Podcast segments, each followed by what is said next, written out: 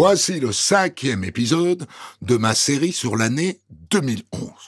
Au menu, une Madoff made in France, on relativise la théorie de la relativité, des SMS dangereux pour la santé et des histoires de SDF qui se terminent bien.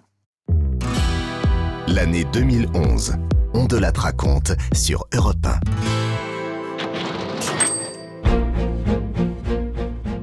En décembre 2011, la commune de Penay, en Indre-et-Loire, est au cœur de l'actualité. Une habitante vient d'être interpellée et mise en examen pour escroquerie. Sylviane Amont est soupçonnée d'avoir détourné des millions d'euros de personnes de sa connaissance. Immédiatement, les médias la comparent à Bernard Madoff.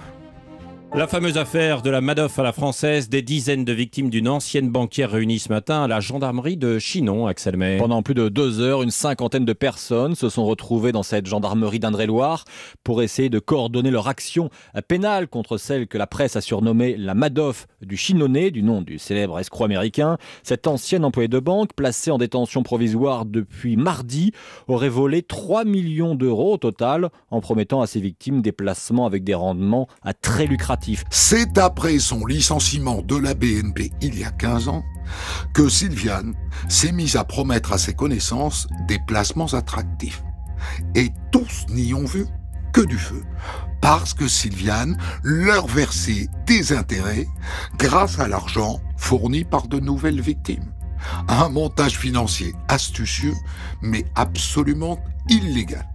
Lorsque l'affaire éclate, les victimes réclament la discrétion.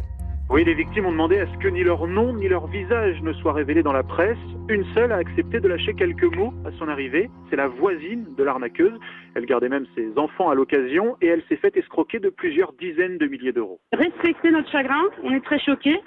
Donc excusez-nous, c'est tout. Les personnes qui ne connaissent pas l'histoire, qu'ils arrêtent de nous juger. À la sortie de la gendarmerie, c'est la directrice de l'association d'aide aux victimes dans le département qui endosse le rôle de porte-parole. Ils m'ont exprimé euh, beaucoup de honte par rapport à ce qui se passe, par rapport à la confiance qu'ils ont donnée.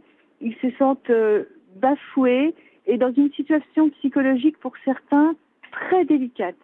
Ils demandent instamment à ce que vous qu'il n'y ait pas de jugement de la part de la presse, mais également de la part des voisins, de la part des amis. C'est très important. Et les victimes doivent maintenant se retrouver pour choisir un avocat qui les défendra tout au long de la procédure. Ce soir, elles se posent toujours deux questions. Comment ont-elles pu en arriver là? Et surtout, vont-elles un jour revoir leur argent? À Benet, les victimes refusent de se dévoiler. Alors, chacun mène sa petite enquête. Hier après-midi, c'était justement le jour de rassemblement du club du troisième âge. Et autour de la belote, Madeleine mène son enquête pour découvrir le nom des victimes. jour, quand mon mari m'a dit ça, il a pris ça à la boulangerie et on se demandait qui c'était. Alors après, euh, il y a, je crois, ses voisins. Dès qu'on voit quelqu'un, on en parle, c'est tout. Il venait tous les ans à notre bal qu'on faisait de la boule, là. Elle a disjoncté, à mon avis. Hein. Ça va occuper le monde pendant un mois. Facile. En tout cas, depuis deux jours, Maria, la boulangère, ne vend pas une baguette sans que la même question revienne. Qui a été victime Ben voilà, mais euh, ils ne vont pas le crier sur les toits non plus. Hein, c'est, euh, ben, vous avez dû vous en rendre compte, hein, personne, euh, personne ne parle. Voilà. On n'en sait pas plus. Le 30 décembre 2011, la maison de Sylviane Amont est incendiée. Alors accident ou incendie volontaire? Vengeance d'une des victimes peut-être, ou quelqu'un qui a quelque chose à cacher, je sais pas. Beaucoup de gens concernés. Tout à l'heure, nous étions dans une grande surface à Bourgueil et les gens ne parlaient que de ça. C'était le sujet numéro un. Ça serait une sacrée coïncidence quand même pour que ce soit le hasard là. Euh, vengeance d'une des victimes, ou peut-être quelqu'un qui est, elle a peut-être un complice qui voudrait cacher quelque chose, détruire des documents, je sais pas, pourquoi pas. On peut tout imaginer. C'est un truc de fou quoi. A des gens sont sur la paille. Et là, ça va être dur pour eux et douloureux. Et où est l'argent? Mystère. Moi, je pense que ça va être de la vengeance. Je comprends que les gens sont dans la misère, et puis voilà. C'est vrai que c'est une drôle d'affaire qui se passe là. Ça fait quand même beaucoup de victimes dans le coin. Hein. Ils ont tous perdu tout ce qu'ils avaient, toute leur économie qu'ils ont mis de côté pour placer, pour euh, que ça leur rapporte. Ça peut être une vengeance. Vous connaissez des gens qui ont pu être victimes de Sylviane Amont Oh, je connais quelques-uns, enfin je dis rien. Elle inspirait confiance, Sylviane Amont Ah oui, tout le monde avait confiance en elle. C'est une femme qui était gentille, qui était tout. Personne n'aurait dit que c'est une femme comme ça, que c'était un escroc. Personne n'aurait dit. La piste criminelle est rapidement confirmée. À Benet, la tension monte d'un cran.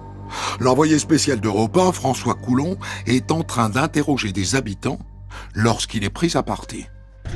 Qu'est-ce qu'il y a Décolle, décolle, décolle, t'es Mais- mort. mais Décolle, ça va pas Décolle, t'es mort. Arrête d'emmerder notre commune, baisse mort. Décolle, sur le dessus. Les gendarmes, ils sont prévenus, décollez de la commune. Décolle, arrête de nous faire chier dans le village. Mais ça va pas T'as rien à foutre dans Mais ça va pas, je- ton j'essaye de faire mon boulot Le métier de mange-merde que tu fais. Un métier de mange-merde que tu fais. Ah, c'est un métier de mange-merde. Qu'est-ce que tu veux? Donne-moi ton... Mais arrêtez Ça va pas Mais ça va pas Mais ça va pas François Coulon n'est pas le seul visé. D'autres journalistes sont physiquement menacés, notamment par le mari de l'accusé. Pour éviter un drame, le maire est contraint de demander à tous les journalistes de quitter la commune. La Madoff de Touraine sera condamnée à quatre ans de prison, dont un avec sursis. Quant à la soixantaine de victimes, elles ne seront jamais intégralement remboursées. Europe 1, on de la raconte. L'année 2011.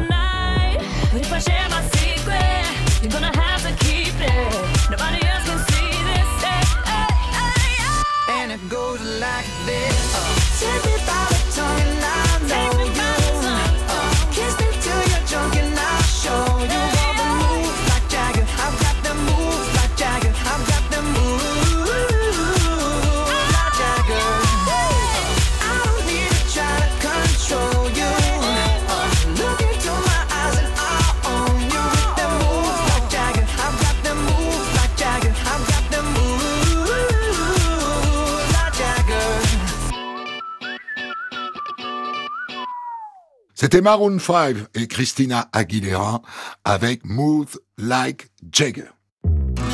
On de la raconte. Christophe Ondelatte. Au début du XXe siècle, le physicien Albert Einstein estimait qu'il était impossible de dépasser la vitesse de la lumière, c'est-à-dire 300 000 km par seconde. Sauf qu'en septembre 2011, une équipe de scientifiques réussit à faire voyager des particules 0,002% plus vite que la lumière. Des particules qui voyageraient plus vite que la lumière et qui remettraient en question la relativité d'Einstein. C'est l'incroyable expérience réalisée au CERN, le Centre européen de recherche nucléaire. Ces particules, ce sont les neutrinos.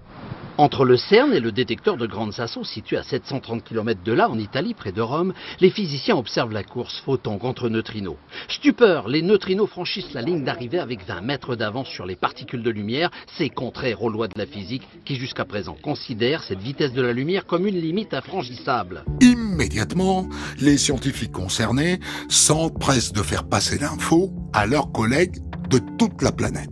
L'enjeu est trop grand parce que une vitesse supérieure à la vitesse de la lumière montre que notre théorie de l'infiniment grand, de la gravité, d'Einstein tout cela, doit être améliorée. il y aura beaucoup de scepticisme, c'est évident. On est tous très sceptiques. Et donc, euh, moi, j'ai dit que la procédure est correcte. On l'a contrôlée. Toutes les erreurs qu'on pourrait trouver, euh, on ne les a pas trouvées. Donc, s'il y a quelqu'un qui est plus intelligent que nous, ou quelqu'un qui fasse une mesure indépendante, qui, il va confirmer ou infirmer. L'équipe de scientifiques a passé trois ans à vérifier les résultats. Selon Jacques Martineau, docteur en physique nucléaire et des particules, ces résultats pourraient bouleverser la physique. Je pense que la théorie d'Einstein, là où elle s'applique, elle continuera à s'appliquer. Il y a peut-être ce petit coin, cette petite niche des neutrinos où elle est imparfaite. Question, l'améliorer, ça va peut-être qu'avoir un petit effet local et on va le comprendre, ou ça va peut-être ouvrir une boîte de Pandore. Après moult vérifications, la découverte est certifiée. Les neutrinos sont bien capables d'aller plus vite que la lumière. Le 30 octobre 2011, on dépasse la barre des 7 milliards d'humains sur Terre. Ça fait du monde. Depuis aujourd'hui, nous sommes 7 milliards d'humains sur Terre. Selon les projections des Nations Unies, ce cap symbolique a donc été franchi. Une incroyable explosion démographique qui souligne les inégalités croissantes sur la planète.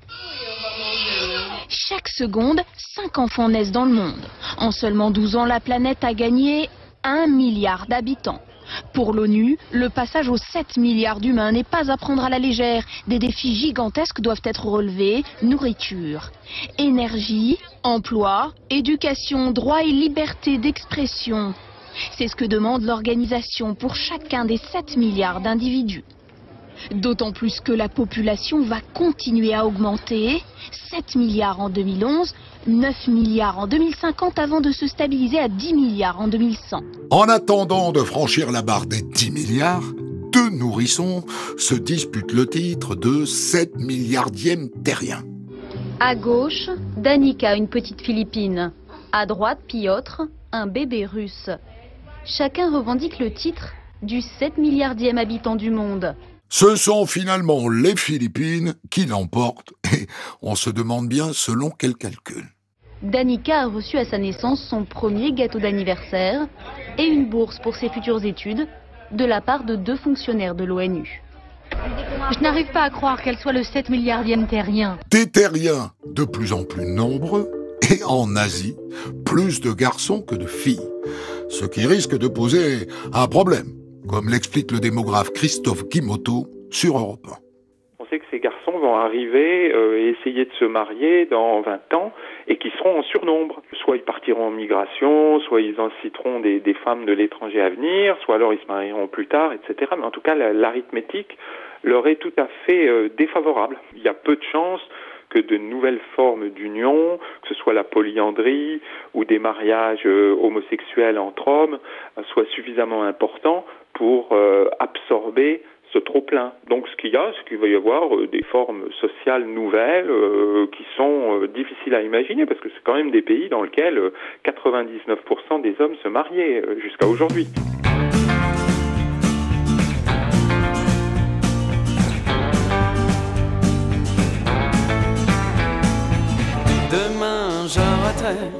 Demain je m'y mettrai. Je vois rien, je rêve à la fenêtre. Un jour, faudrait que je m'y mette. Mais y a de la vie tous les soirs, y a des filles dans les bars. Allez viens, demain sera trop tard. Y a toujours une petite fête. Promis demain j'arrête, mais ce soir, la nuit sera sans fin.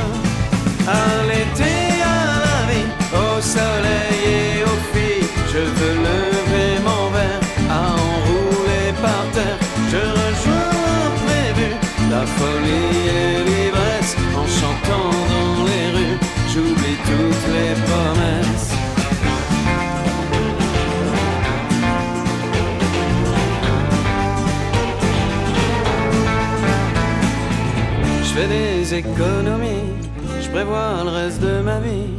Mutuelle et petits bas de laine. Mon Dieu, que j'aime le système. Demain sera merveilleux, j'aurai ma maison, je serai heureux, mais je serai vieux.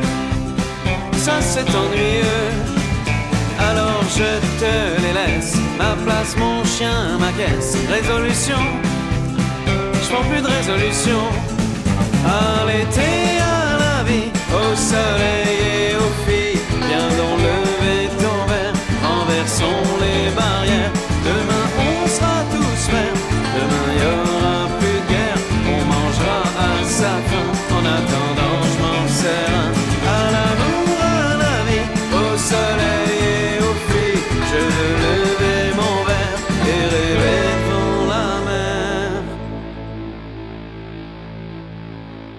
C'était Thomas Dutronc avec Demain en 2011.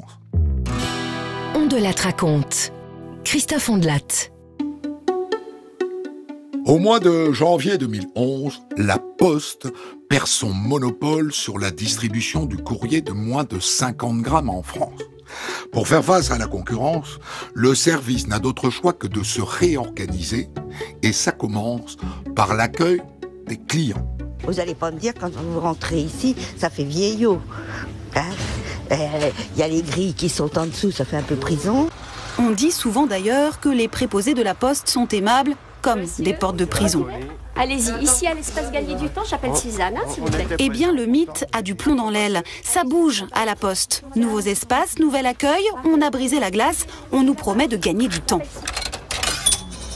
Les rouges Mais parfois, acheter des timbres, ça ressemble au parcours du combattant. Non, mais pour, euh, pour, des jolis pour avoir des rouges, il faut aller là-bas. À la caisse. J'ai une- un billet de 50, il n'y a pas moyen d'avoir la monnaie ici à la poste. Non, mais c'est pas vrai. C'est là que les agents doivent sortir le grand jeu, rester aimables et accompagner le client. Il y a déjà une arme, c'est le sourire. Là déjà, ça calme beaucoup. Et puis comme vous voyez, euh, on explique, on est face à face. On les chouchoute un peu parce que bon, bah, ils ont toujours, euh, c'est une question qui en amène une autre. Puis ils aiment bien voir euh, une présence en fait. Mais même si les employés de la Poste redoublent d'attention, ça n'empêche pas certains clients de pester. Tout le monde est gentil, c'est pas la question. Mais tout change hein, ici. Les horaires, euh, c'est ouvert le samedi après-midi maintenant? Et oui, ce n'est pas facile de s'adapter au changement. Et ça, on dit que c'est typiquement français. Si ces changements prêtent à sourire, ils ont aussi peut-être des conséquences plus graves. Dans les Bouches du Rhône, à Vitrolles, un postier a mis fin à ses jours et c'est une révélation européenne. C'est le cinquième suicide de postier dans le département. Et pour ses collègues, aucun doute, son geste est lié au travail. Effectivement, il y a peu de place pour le doute car le matin de son suicide, Robert a pris soin de prévenir la responsable du bureau de poste dans lequel il travaillait, à Vitrolles. En début d'après-midi, le fonctionnaire, marié et père de deux enfants, mettait sa menace à exécution en se jetant sous un TGV. Et cet agent de caisse, qui n'était qu'à quelques années de la retraite, après plus de 30 ans de service, a également laissé plusieurs écrits dans lesquels il explique ses souffrances liées à la réorganisation de son bureau. On sait qu'il a fait deux lettres, une qui parle à la famille où il dit qu'il aime sa famille, et l'autre dans laquelle il accuse la Poste de l'avoir euh, démantelé, démembré, je sais pas, euh, mis à plat. C'est la Poste qui est responsable de cet état de fait. Malheureusement, ce qu'on avait prévu au moment de cette restructuration, mais tout s'est passé. Sur le bureau de Vitrolles, les fermetures sauvages, le travail en sous-effectif, le mal-être, et malheureusement, voilà, on en arrive là aujourd'hui. Robert, c'était un fonctionnaire qui travaillait à l'ancienne, comme on dit chez nous.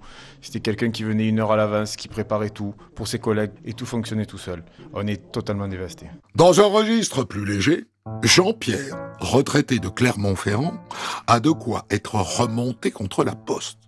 Car figurez-vous qu'en cette année 2011, il vient de recevoir un colis posté en 1993. Il y a donc 18 ans. Il m'est arrivé qu'en rentrant chez moi, je trouve dans ma boîte aux lettres un colissimo. En regardant mon adresse, je vois qu'il m'était adressé à moi personnellement et à mon épouse qui est décédée de six mois. Je me suis posé des questions. Et puis mes enfants qui étaient à la maison se sont aperçus tout de suite que l'adresse d'expédition était de 1993, juillet 93. Et là, on s'est aperçu, bien sûr, que le colis avait mis euh, 18 ans et demi pour arriver chez moi, c'est-à-dire pour faire 3 km, 18 ans et demi, c'est pas très rapide pour un colissimo, me semble-t-il. Ce qui m'a le plus surpris, c'est qu'il aurait pu avoir un petit mot d'excuse de la poste, une petite explication ou un coup de téléphone pour me dire vous allez avoir un colis que 12 heures retrouvé. Aucune à ce jour, aucune nouvelle de la Poste. Malheureusement, Jean-Pierre n'a pas révélé à notre reporter le contenu de ce colis. Si la poste n'est pas verbalisée pour les colis qui mettent 18 ans à arriver, elle l'est en revanche pour sa politique tarifaire. Ainsi l'a constaté l'autorité de régulation des communications et des postes, l'ARCEP. C'est notamment le cas lorsqu'il s'agit d'envoyer des petites choses, des petits cadeaux. La facture a souvent du mal à passer, c'est ce qu'a pu constater Charles Marionneau dans un bureau de poste parisien. Par exemple, envoyer ça qui pèse 150 grammes, payer euh, presque 12 euros, euh, encore quand on y arrive, ça devient un bordel, il n'y a plus d'accueil, il n'y a plus rien, donc euh, c'est plus du service public. Je comprends pas pourquoi c'est aussi cher. Pour les tout petits, alors on est obligé de- d'acheter des boîtes Colissimo ou alors même pour un tout petit truc, ça coûte euh, tout de suite 20 euros. C'était pas comme ça avant. Résultat, une amende d'un million d'euros pour l'entreprise La Poste. Le directeur de la régulation, Didier Brune, ne comprend pas très bien. Sur ces objets-là, on a une gamme de prix qui va de 1,50€ à 5 euros selon le poids de l'objet. Avec tout ça, nous sommes de loin aujourd'hui l'opérateur le moins coûteux du marché. Quand on nous dit vos tarifs ne sont pas abordables, nous sommes surpris et nous nous interrogeons sur les motivations de l'ARCEP dans cette affaire. Dis-moi un peu à quoi je sers sur cette terre. Je me pose souvent la question. Car moi je ne sais rien faire. Oh, Sainte Mère, est-ce une profession? Alors, alors je danse et bricole de trois mots au bord de l'eau. D'accord, et ravistole quelques bémols sans savoir le vrai du faux. Je mets un peu de blues, un peu d'âme, de trois notes, une envie de soul et je m'enflamme pour une vie de toutes les couleurs. Juste un peu de blues, un peu d'âme, je fredonne mes notes et mes humeurs. Toi, mon amour qui m'accompagne, de ville en ville, de cœur en cœur.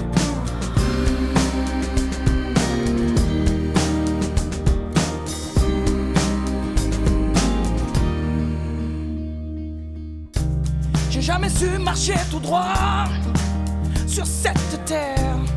Je prends des chemins enlacés et souvent laisser le choix.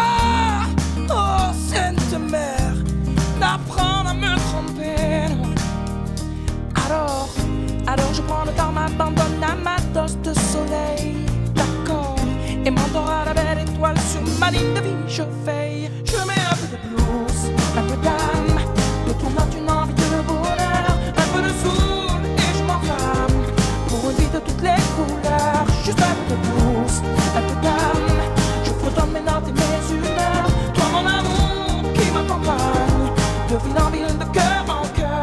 C'était Christophe Maé avec un peu de blues en 2011, chanson co-signée par Jean-Jacques Goldman. On de la raconte. Christophe Ondelat. En 2011, les SMS font partie du quotidien de beaucoup de Français. On en envoie beaucoup, et parfois trop. Et ça aurait des conséquences sur notre santé. Question combien de textos envoie-t-il en une seule journée? Parfois, j'envoie euh, 100, 150 SMS. Maintenant, c'est SMS limité pour tout le monde quasiment, donc euh, on ne sait pas vraiment combien on en a envoyé. Cette utilisation intensive du téléphone ou des tablettes numériques provoque de plus en plus de douleurs articulaires. En adoptant cette position, les épaules en avant et le cou tordu, la génération SMS s'abîme. Mal au dos. On, on se courbe forcément pour voir, et puis euh, des fois j'ai un peu mal au pouce aussi. Certains vont même jusqu'à consulter des médecins. Valentin, par exemple, à 14 ans, il est obligé de voir un ostéopathe pour soulager ses douleurs. En fait, là, tu vois, tu as une petite cervicale qui est en rotation droite. J'ai de plus en plus de d'adolescents qui viennent en consultation avec des douleurs, comme je vois chez des adultes qui travaillent beaucoup sur ordinateur avec justement des cervicales euh, en tension. Mais malgré toutes ces douleurs que peut provoquer l'envoi compulsif de SMS, les seniors s'y mettent aussi. Ceux qui ont besoin d'un mode d'emploi peuvent alors suivre des cours. À Argenteuil, dans le Val d'Oise, une association propose des stages pour se familiariser avec le langage SMS. Est-ce que quelqu'un sait ce que c'est que le SMS Short message, message, service. Des seniors pas peu fiers d'être en fin de la partie. Pendant une semaine, ils apprennent là à envoyer des textos, à en recevoir, bref, à communiquer avec les plus jeunes. Alors, vous faites comme les jeunes. Et faire comme les jeunes, c'est intégrer leur langage, ce langage si codé. À lundi, je suis pressé. On va mettre un A, L, avec le 1, le chiffre 1, dit Bon, Je suis pressé. interro écrite. Hein euh, Pressé Dis. Dis. Dis. Dis. Ah bah oui, dis, dis, oui, dis, oui. Bon, c'est pas au point, Maurice, hein, va falloir bosser un peu. On verra ça un peu plus tard. Vous l'aimez bien ce langage ou pas? Oui. Bon, il faut s'y faire, hein. Tous ces élèves ont entre 70 et 80 ans. Cet atelier est aussi un moyen de créer un lien social. Je suis pas plus bête que, que tout le monde quand même. Voilà. Non mais les, les- les jeunes savent mieux que nous, c'est vrai. Mais bon, on peut encore voir un petit peu, on peut essayer. Essayer pour rompre l'isolement, c'est en tout cas le but de l'association Cas de Clic qui les forme avant Noël. Essayez donc d'écrire comme les jeunes et essayez de les comprendre quand ils parlent. Et là aussi, il y a du nouveau. Parfois, c'est normal, on ne les comprend pas. À chaque génération, ses expressions. Les adolescents en sont friands. En ce moment, par exemple, les jeunes ponctuent souvent leurs phrases d'un « ouais, j'avoue Quand des copines nous parlent et qu'on on est d'accord, on dit j'avoue. ». Régulièrement, ils se font pécho. Quand on fait une bêtise et qu'on le voit, quoi. Que les surveillants le voient, quoi. Tu fais pécho. Mais c'est vrai aussi pour dire qu'ils ont réussi à embrasser une fille ou un garçon. C'est déjà arrivé, toi? Non. Vous vous êtes fait pécho, vous, déjà? Je vous dis, je ne sais pas ce que c'est, alors je vois pas pour quelle raison, je vous dirais oui. En décembre 2011, savoir parler jeune est un vrai sujet. Sur les antennes d'Europe 1, on propose alors des quiz. Si je vous dis j'ai trop le seum, est-ce que vous comprenez quelque chose Petite idée Évidemment, Non moi je suis jeune, donc ça va, je comprends. Voilà, vous êtes trop des bolos hein, si vous comprenez pas. Quand on demande à des ados quels sont les mots qu'ils emploient le plus et auxquels les adultes ne comprennent rien, bolos et seum reviennent beaucoup. Bolos, vous allez l'entendre, c'est l'équivalent du mot bouffon. C'est quelqu'un qu'on n'apprécie pas. On va lui dire ouais bah t'es un bolos quoi, qui s'habille pas bien, euh, qu'on lui parle jamais quoi. Si je dis à Angélique ouais t'es une bolos, euh, c'est pour rigoler, mais euh, quand je dis à quelqu'un d'autre que j'aime pas, c'est péjoratif quoi. On dit oh j'ai trop de seum, ça veut dire on a une sale note et euh, ou euh, nos parents nous empêchent de sortir alors qu'on a une, une soirée ou quoi, et ben on dit ouais on a trop de seum parce que on est dégoûté. C'est bon Vous suivez Parce que maintenant, ça se complique. Si je vous dis stave, ok, ça s'écrit en réalité C-T-A-V comme c'est ta vie. Et ça veut dire Ça veut dire euh, cool ta vie en fait. Enfin, c'est quand quelqu'un raconte quelque chose de pas intéressant, euh, on lui dit stave. Par exemple, euh, Sarah elle va me dire euh, T'as fait quoi aujourd'hui? Je vais lui dire bah aujourd'hui je suis partie au cinéma, après elle va me dire Stave. En gros on s'en fiche, en gros euh, je m'en fiche de qu'est-ce que tu racontes quoi, c'est ta vie quoi, c'est pas mon problème. Parfois, ça se complique quand les jeunes ne sont pas d'accord entre eux sur les définitions. Exemple, quand on dit que quelqu'un est frais, pour certains, c'est un compliment, et pour d'autres, ça veut dire autre chose. Démonstration. C'est quelqu'un qui s'habille bien avec des marques, enfin de préférence et voilà. C'est plutôt un compliment quand vous dites à quelqu'un que c'est une fraîcheur? Non, pas du tout. Une fraîcheur, c'est ces personnes qui sont un peu snob, qui se sentent au-dessus de la masse.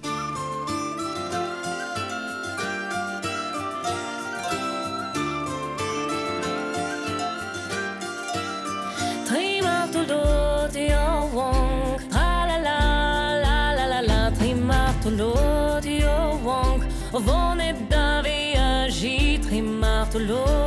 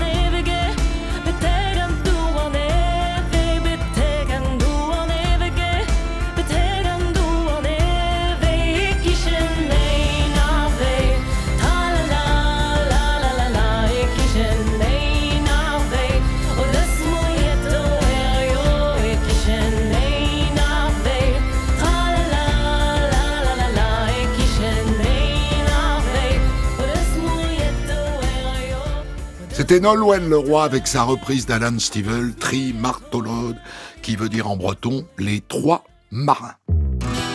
On de la raconte. Christophe Ondelat.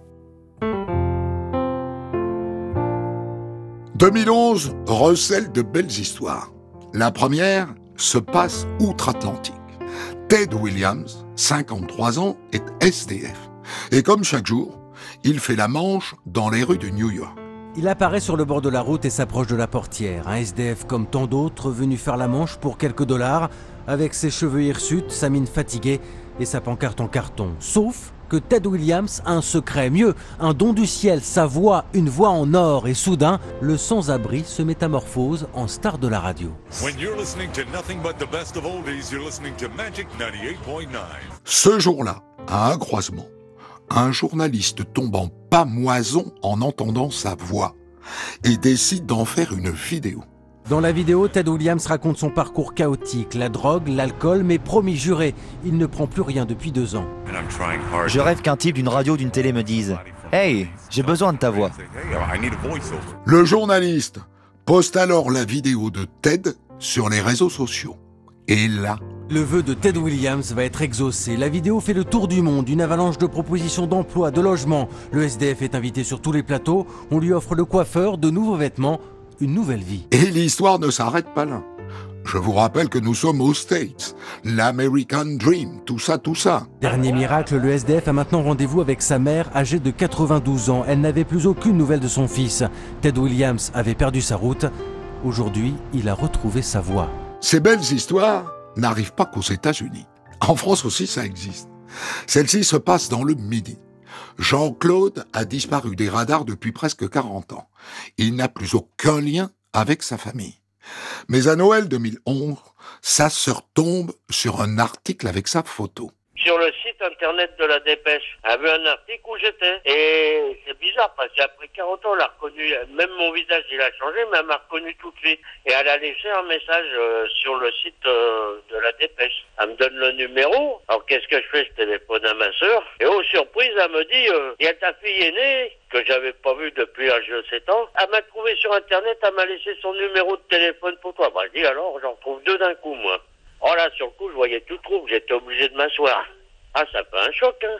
J'ai pas encore tout déchiré, là. Je suis encore sous le coup euh, de l'émotion, encore. Et pourtant, je téléphone et j'ai encore du mal à y croire. Ah, c'est trop, hein. Eh ben, moi, je vais te dire que ça me fait un beau cadeau de Noël. C'est le plus beau Noël de ma vie, quoi. Si Jean-Claude a reçu un beau cadeau de Noël, ça n'est pas le cas de Sylviane. Quelques jours après Noël, cette habitante du Calvados de 90 ans se retrouve privée de retraite.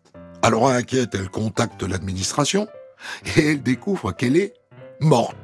Qui a décidé que j'étais décédée? D'où ça vient? Qui a trouvé que j'étais décédée? Ça, je n'en sais rien. Parce que je n'avais pas reçu ma retraite. Donc je téléphone. Il me dit, écoutez, je suis très étonnée. Qui êtes-vous? Ben, Je lui dis, je suis Madame Wagner. Ah bon? Parce qu'il dit, moi, je vois sur mes écrans Madame Wagner décédée. J'ai commencé par rire. Je dis, c'est une blague. J'ai ri. Je lui dis, c'est un plaisantin, c'est quelqu'un, bref, etc. Alors, vous savez, heureusement que j'avais ma fille avec moi. Je lui dis, ah bah dites donc, c'est pas mal, mais je lui dis, monsieur, je suis bien vivante sur mes deux jambes. Bien sûr, euh, j'ai plus 20 ans, mais je suis toujours là. Bon, alors je peux vous dire que franchement, euh, faut être bien accroché. Hein. Vous savez, si vous êtes cardiaque, hein, vous pouvez avoir euh, vraiment quelque, un malaise ou une attaque. Hein. La personne qui a fait l'erreur, c'est une erreur de touche. Les... On a touché une touche qu'il fallait pas, certainement. C'est la première fois de ma vie à 90 ans qu'il m'arrive une chose pareille, voyez. C'est quelque chose de, de pas ordinaire. Hein. En parlant de morts vivants, en voilà deux qui se sont livrés bataille. Dans les Vosges, à Épinal, Serge Gainsbourg et Johnny Hallyday en sont venus aux mains. Dans le petit monde des sosies vosgiens, Denis, Gainsbourg et Michel Hallyday avaient l'habitude de se croiser dans des spectacles et des concours d'imitation. En théorie, une saine compétition, une aimable concurrence, mais entre les deux hommes, le courant passe moyennement. Le faux Gainsbourg, 46 ans, goûte très peu les taquineries du faux Johnny, de 4 ans son aîné. L'autre problème, c'est qu'il est difficile de vivre de cette passion et que pour gagner sa croûte, Michel, le Hallyday du dimanche, travaille depuis peu dans le lotissement de Denis à Épinal. Il est en charge de l'entretien des commune. Samedi dernier, de sa fenêtre, Denis, le Gainsbourg des Vosges, observe son meilleur ennemi en train de tondre le gazon. L'échange d'amabilité tourne mal. La copie de Gainsbourg, qui aurait perdu l'un des derniers concours, un proche de l'enquête cherche d'ailleurs toujours la ressemblance, perd ses nerfs, il saisit un couteau de cuisine qui finit dans la gorge du faux Johnny. Le faux Johnny, alias Michel Hallyday, s'en sort par miracle. Denis Gainsbourg se retrouve en garde à vue et malgré ses regrets, il sera condamné à deux ans de prison ferme.